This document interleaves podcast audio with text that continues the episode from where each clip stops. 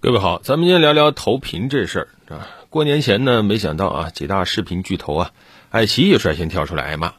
他这个爱奇艺限制投屏的话题一度登上热搜。网友反映呢说，爱奇艺啊，这个黄金 VIP 会员就只支持四百八十 P 清晰度投屏。然后爱奇艺说是这样的呀，你想用更高的清晰度，你得开更贵的白金会员啊。反正现在视频网站呢，这个总是会跟网友。时不时的吵一下，从什么超前点播啊，到会员涨价，现在又到限制投屏。会员呢就说平台你吃相太难看，平台说我这也不容易啊，我这要投入搞内容啊，我要买带宽呢啊，我也挣不了钱呢啊，这事怎么看？反正上海市消保委目前点名批评说，爱奇艺限制投屏加收费用的做法不厚道，提醒相关视频平台套娃式充会员薅消费者羊毛做法要不得啊。他给了个理由，就是投屏。是移动端用户正常的使用场景，消费者付了钱，我看的是内容。至于我这个内容我在哪儿看，这是我的权利，你管不着。我在手机上看，还是我投到别的屏幕上看，你管不了。确实啊，因为投屏是个很成熟的技术啊，把一个设备 A 的画面投到另外一个设备 B 的屏幕上，有线的、无线的其实都有啊，只是一般现在大家都拿手机，所以无线用的多啊。喜欢往哪儿投呢？往电视上投，估计还是看重电视屏幕更大。啊，效果更好，所以影视领域呢是投屏常用的场景。那么这回一下子啊，把投屏收费这个事儿呢掀到台面上了，就把这种投屏的场景和消费者放在一个对立的位置上。你说平常开会，你是不是也投屏，对吧？共享屏幕，对吧？实际上各个平台对于这种投屏都是默许的，甚至还努力的让你投屏投得更方便，各种协议啊，各种软硬件啊来支持你投屏。但是呢？我们看到，现在在视频网站这个领域，它似乎有不一样的想法。之前也吵过很多次，对吧？视频网站对会员做了各种各样的尝试，什么提价呀、按终端服务啊、超前点播啊，基本上什么爱优腾这几家都是统一行动。那个时候呢，呃，大家吵吵两下呢也就算了。但这一回这个投屏收费呢，大家有一个关键的质疑点，就是我这个手机投屏的功能不是你的，这是手机和电视自带的功能。和你平台有什么关系呢？那是不是我如果用蓝牙接个音箱听更好的效果，你是不是也要收我的钱呢？这是不是侵害消费者的权益呢？当然，视频网站呢，他会说你签了我的用户协议的呀，对吧？哎，这个会员服务协议你都是打了勾的呀，你都是点了同意的呀。确实啊，啊，从法律的角度。那你一个普通消费者，你跟这种大的平台去掰扯啊，谁的协议更合理？我是不是同意了？那显然消费者是弱势的。但是我们今天要说的，我不是跟你谈这个，我要说的是，这是一种商业模式。现在很普遍，就是一个人他可能有很多个接收终端啊，我一个内容我可能在手机上看，电电脑上看，又或者说，哎，我坐在沙发上，我想看看电视，这是一种常态。那么在这个时候，你在这个商业模式里，你是不是要考虑怎么尽可能的方便用户，而不是影响用户？对于用户来说，他买会员的时候，他想的是什么？我是不是买的是内容？至少你是给了他这种感觉的。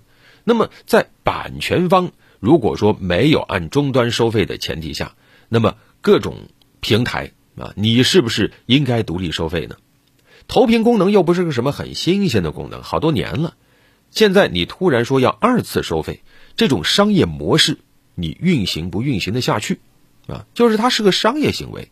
你说你用户协议，我已经说了呀，我说了我就没问题了。是的，从法律的角度是没问题，从商业逻辑的角度好像也很合理。但是别忘了，消费者这边你过不过得了这一关？是不是能理解你？就需要进一步的思考和商量了。而且你就说不能在电视端看，那请问这个电视？多大叫电视啊？现在平板也越做越大了呀，电脑屏幕也越来越大呀。我电脑、手机我都可以直接接线连电视，那算不算电视端呢？所以你说啊，不能用这种方法看，那是不是意味着你的传播方式、渠道限制是模糊的，是说不清楚的？那在一个你说不清楚的情况下，你就做限制，那是不是侵犯了消费者的自由选择的权利？甚至是不是影响到了公平交易？而且从成本的角度来说，对吧？我投屏到电视端中间的这一步成本，你平台真的有承担吗？你说你在手机端、平板端、电脑端，你还要开发各自的这个软件，你有维护，对吧？你有开发，但是在电视端，这个投屏功能实际上是各个手机、电视自带的一种功能，并不需要你做太多额外的开发维维护那么在这个时候你另行收费，怎么说也不合理，甚至你是在不收费的前提下，你在故意的在你的软件里使坏。我明明可以用，结果你故意使坏不让我用，背后的原因，我想可能也还是希望啊，让大家去办更贵的会员，或者去办这个大屏会员，啊，大家多在电视上也用我的客户端。这里面可能涉及到一定的版权啊，就是说不是所有的影片啊，它都授权平台了啊，你什么端都能放。之前呢也有这个相关的官司啊，因为版权保护出现这种投屏受限的情况。你像优酷在前两年曾经。告过一家叫万凯达的公司啊，那个公司开发了一款叫电视控的软件，就是来方便用户把平台内容投屏到电视。来，最终呢，被判要赔优酷八十六点五万元，好像并没有赔多少钱，但是背后还是反映出长视频平台目前着急啊，市场压力太大，想找一些新的商业模式啊。几家平台总是诉苦啊，说我这个会员订阅价格很低呀，影响到行业的健康发展了。我要出更多优秀的内容啊啊！我要让优秀的内容生产者有回报啊，这样才能打造良性的产业生态啊。反正啊，这个产业生态如果不健康，跟我平台没有关系啊，都只是因为消费者舍不得给钱，不就这个意思吗？该怎么说呢？确实啊，想通过内容绑定会员，思路是对的，但是你现在内容供应到底合不合格？你各种涨价，各种想方设法的想多捞钱，和你的内容提质增量匹配不匹配？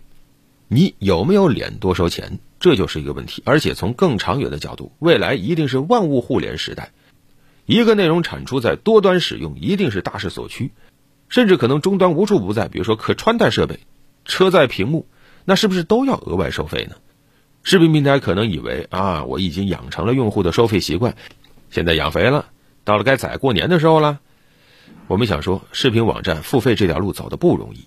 很多年才养成了消费者内容付费的习惯，那在这种情况下，更要用真心去对待消费者，而不是想方设法赶紧薅羊毛。有多少人都说啊，这几年是觉得投屏方便，所以把有线电视停了，啊，觉得这个更好。现在养成了用手机投屏的习惯，哎，你就开始跟我收钱了。再想想，是不是很多人现在一不怎么打开电视了？因为你这个收费的套路太多，我钱包不够用了，我的信任也不断的减低了。我打开电视是图什么？图个休闲，图个消遣。结果你层层阻碍摆在那儿，那我电视的开机率肯定会直线下降啊！春节要到了，举家团圆一起看个电视，包个饺子多好。不要因为视频平台这个升级会员的提示败了大家的兴，绕过你甚至抛弃你，大家有的是选择。好了，本期就聊这么多。